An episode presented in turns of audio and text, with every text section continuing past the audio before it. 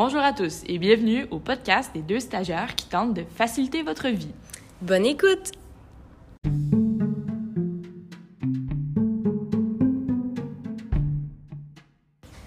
Donc euh, aujourd'hui, on va aborder un sujet qui doit être traité dans le chapitre des richesses, euh, un sujet qui est assez compliqué et complexe, euh, qui s'appelle d'ailleurs la mondialisation. Donc la mondialisation, c'est un concept qui est pas nécessairement facile à comprendre. Nous, notre objectif aujourd'hui, c'est de vous le simplifier un petit peu, vous le décortiquer, mais comprenez que c'est un sujet qui est assez compliqué. on va essayer de vous rendre la vie la plus facile possible en vous le décortiquant comme suit. Euh, mais pour comprendre c'est quoi la mondialisation, en fait, faut revenir en arrière. Nécessairement, on doit avoir un contexte historique.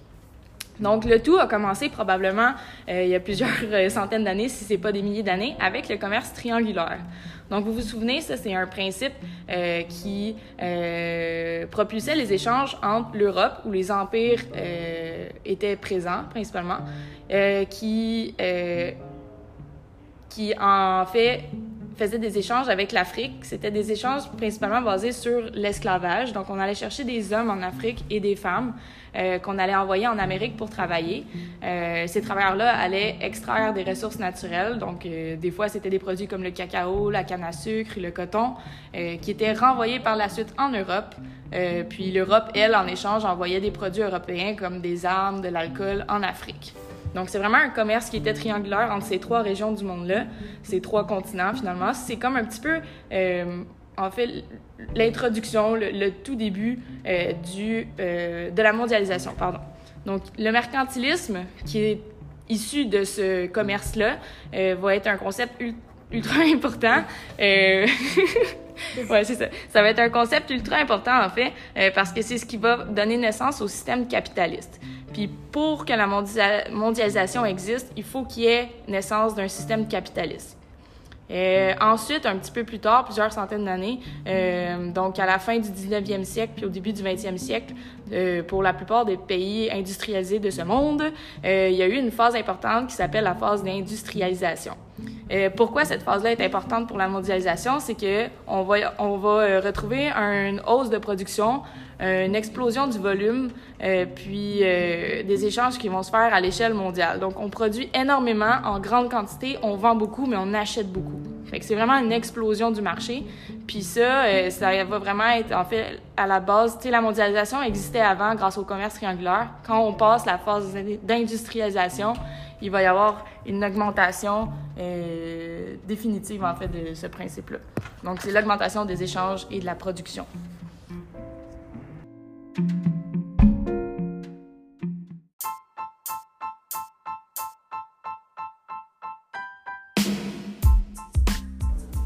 Donc, l'augmentation de ces échanges-là euh, va être quand même assez important. Donc, on va voir un flux puis un volume d'échanges à travers le monde qui va augmenter euh, énormément avec la phase de l'industrialisation.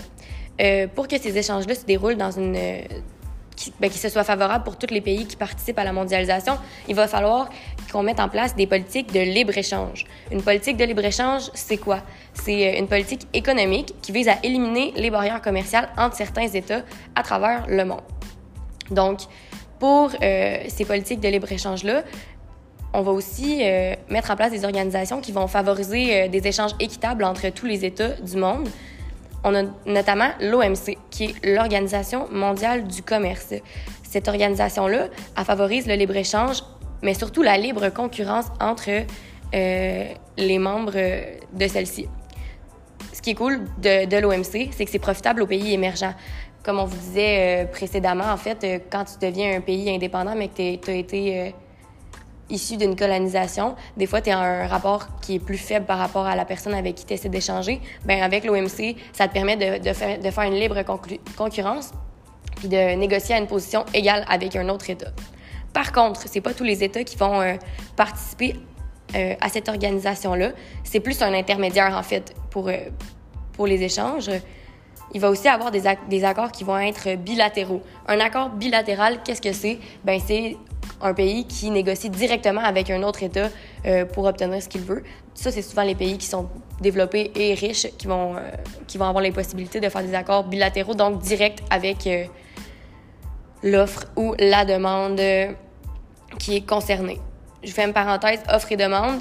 Euh, l'offre, c'est les vendeurs, la demande, c'est les acheteurs. Donc, retenez ça pour la suite. Tout ça, ce que ça va créer, c'est libre-échange-là, les accords, l'OMC, euh, ça va augmenter les échanges. Quand je parle d'échange, je ne sais pas si je l'ai déjà dit, je vous me répète peut-être, mais c'est un échange de biens, de services, de capitaux ou même un mouvement de travailleurs à travers le monde. Tout ça, ça crée une interdépendance entre les États. Ce que je veux dire par interdépendance, c'est que ben, certains vont se spécialiser dans ce, quoi ils sont vraiment bons, mais on va, vont, avoir vont être nécessairement dépendants à d'autres États pour obtenir tout ce dont ils ont besoin euh, pour leur population et leur développement.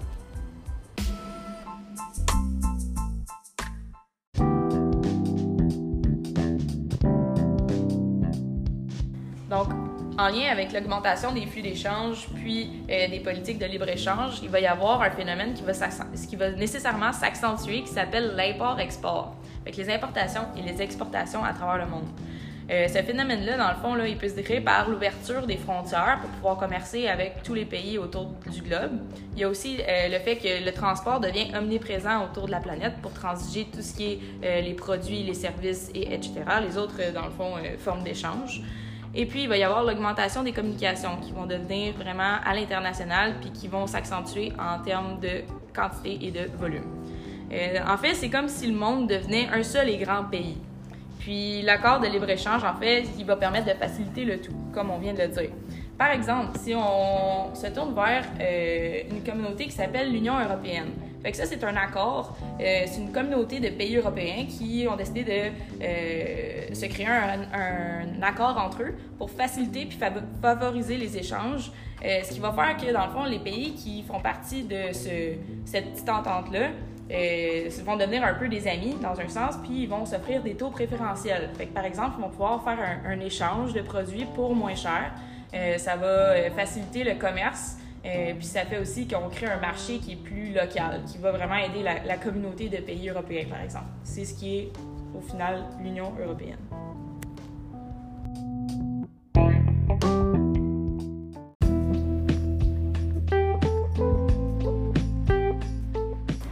L'augmentation de ces échanges-là, ça va créer la spécialisation de certains États dans la production euh, de biens ou de services. Donc, euh, il y a des États qui vont devenir spécialistes de certaines choses, puis qui vont euh, faire leurs échanges à travers le monde de cette façon-là. En étant spécialiste, nécessairement, tu peux devenir une grande compagnie, une multinationale. Une multinationale, c'est quoi? C'est une compagnie qui a un siège social dans un État, mais qui a des usines, des centres de distribution, des, bureaux partout à travers le monde. Ce qui est cool d'une multinationale, c'est que tu as un accès direct aux ressources. Donc, tu peux aller installer une usine ou un, centre de fabrication qui est directement où est-ce que ta ressource naturelle, par exemple, si c'est ça, se retrouve. Euh, mais ça engendre aussi une délocalisation euh, des entreprises. Donc, à travers le temps, des entreprises qui ont tellement grossi dans leur état dans leur état où ils ont, ils ont, ils ont, vu le jour, en fait, vont être délocalisés pour que les, euh, les propriétaires euh, de ces entreprises-là, pour avoir notamment un accès direct aux ressources, mais pour aussi euh, sauver des coûts puis de transport, de main-d'œuvre, de transformation, etc. Donc, ça va engendrer la, la délocalisation de plusieurs compagnies à travers le monde.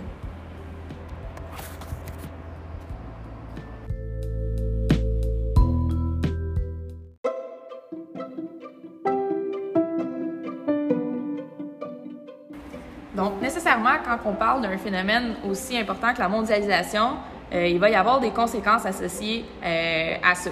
Et on va pouvoir se concentrer sur, premièrement, les pays développés, donc les conséquences qui concernent les pays développés. Il va y avoir des conséquences positives puis des conséquences négatives. Allons-y avec les conséquences positives. Donc, pour les pays développés, la mondialisation, ça permet de leur faire bénéficier financièrement. Donc, ils vont recevoir plus d'argent euh, grâce au profit des multinationales, entre autres, puis la, le fait que le marché va être encore plus omniprésent et plus important en termes de volume. Ensuite, il va y avoir aussi euh, le fait que les pays développés vont avoir un, accès à une multitude de produits euh, pour vraiment moins cher finalement. Plus il y a un gros volume, euh, plus les prix vont pouvoir baisser puis être abordables pour les acheteurs. C'est pour ça, entre autres, que nos épiceries sont aussi euh, complètes puis qu'il y a une aussi grande variété de fruits, de légumes, ainsi que de produits euh, autres euh, dont l'accès est abordable pour la plupart du grand public. Finalement aussi, ben, c'est sûr qu'il en existe d'autres, mais on a décidé vraiment de situer ces, principaux, ces, principales conséquences-là. Il va y avoir un boost pour l'économie. Donc, la mondialisation va vraiment aider à l'économie des régions, principalement pour les pays développés. Conséquences négatives pour les pays développés, ben nécessairement, ça va peut-être être un peu moins intéressant pour ce qui euh, concerne l'emploi. Donc, on en a parlé avec la délocalisation des entreprises, ça fait qu'on envoie les emplois ailleurs. On va l'employer une main-d'œuvre qui est moins chère puis qu'on peut exploiter davantage. Donc, pour ici, euh, ça peut devenir, par exemple, ici au Canada, vu qu'on est un pays développé, ben ça peut créer certaines problématiques au niveau de l'emploi. Et aussi, euh, ce qui peut être une conséquence négative, ben, c'est le fait que les entreprises puis les grandes compagnies vont pouvoir euh, se vêtir d'une genre de déresponsabilisation euh, face aux conséquences qui peuvent être néfastes. Par exemple, au niveau de l'environnement. Quand on va aller produire ailleurs, ça veut dire qu'on essaie de d'aller dans un pays où il y a moins de restrictions environnementales, puis on est prêt à parfois ben laisser aller les choses, puis ça peut être néfaste pour l'environnement ailleurs dans le monde. Ensuite, pour ce qui est des pays en développement, donc il peut y avoir aussi des conséquences positives puis des conséquences négatives. On va commencer avec les conséquences positives. Euh, ben, premièrement, ça peut euh, améliorer, en fait, puis accentuer le développement des infrastructures. Si on développe des usines puis des infrastructures pour faire l'extraction et la transformation des produits, euh, ça peut aider à ce niveau-là pour ce qui est des pays en développement. Ensuite, ben, pour les pays en développement aussi, ça peut booster l'économie. Ce que je veux dire par booster l'économie, ben, c'est le fait qu'on crée un marché qui devient un peu plus grand puis qui inclut de plus en plus de pays euh, dans la chaîne de production mondiale, ce qui fait que ça peut juste, ben, pas seulement, mais ça peut euh, entraîner une, amélioration de l'économie dans ces pays-là.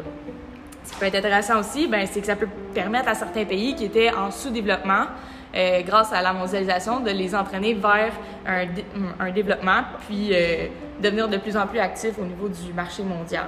Donc, ça peut aider à améliorer les conditions de vie là-bas. Cependant, ça peut entraîner aussi certaines conséquences qui peuvent être négatives. Par exemple, ben ça peut être, encore une fois, on le répète, là, ça peut être plus ou moins intéressant pour ce qui est de la condition de l'environnement sur place dans ces pays-là, parce que souvent, euh, le développement des infrastructures et des entreprises euh, fait que le respect de l'environnement puis les restrictions sont moindres dans les pays qui sont en développement. Donc, des fois, il peut y avoir des abus. Il peut y avoir aussi de l'exploitation des droits humains. Euh, donc, il faut, nuancer ça. Par contre, parfois, ça peut être bien parce qu'il peut y avoir des beaux principes qui sont retenus au niveau euh, des travailleurs, mais souvent, ça va être des travailleurs qui vont être exploités euh, pour plus d'heures de travail puis pour un, une paye qui va être moins chère.